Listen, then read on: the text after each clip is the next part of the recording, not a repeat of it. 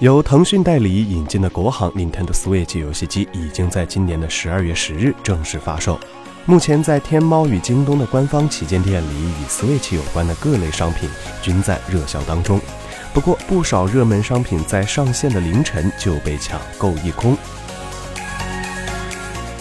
从天猫平台商品的基本销量，我们不难发现，国行 Switch 主机的各版本套餐加起来的总销量，在不到十二小时的时间内就突破了一万台，而 Pro 手柄的销量则超过了一千六百份，并且截止发稿前，各类产品的销量还在不断增长当中。除了手柄和本机，Switch 便携包的销量也超过了八百份。适用于竞速游戏的 Joy-Con 方向盘、红蓝双 Joy-Con 以及充电支架的销量均接近五百份，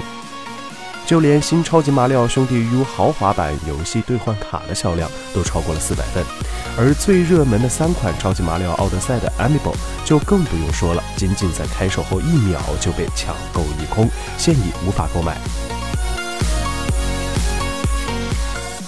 虽然国行 Switch 销量火热，但还是有玩家对该机表达了不满，认为国行 Switch 存在国行游戏阵容较海外版数量差距过大等等问题。如果玩不了游戏，游戏机的价值也会大打折扣。